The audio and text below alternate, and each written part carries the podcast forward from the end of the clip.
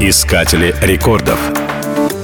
Выдающийся ученый и исследователь Жак Ив Кусто за свою жизнь раскрыл множество тайн. Французский океанограф сделал поистине бесценный вклад в науку.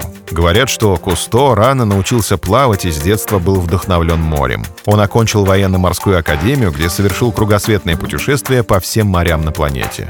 После служил на крейсере. Еще до войны он начал погружаться в глубины с маской и ластами. Позже вместе с приятелем он начал заниматься созданием аппарата для длительного погружения. В итоге был создан первый прототип акваланга.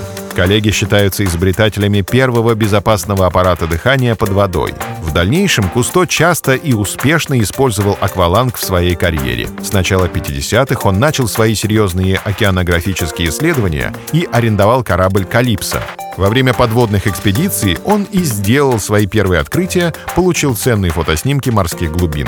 Мировую славу Кусто принесла книга «В мире безмолвия», где автор рассказал о своем открытии эхолокации морских жителей. По ее мотивам был снят фильм, получивший премию «Оскар». За свою долгую жизнь ученый создал множество технических приспособлений. Он считается изобретателем водонепроницаемых объективов и специальных подводных лодок. Но почти наверняка многие наши соотечественники вспомнят его имя по популярному сериалу «Одиссея» команды Кусто. Кстати, одноименная организация продолжает деятельность и сегодня, продолжая наследие великого ученого. Искатели рекордов.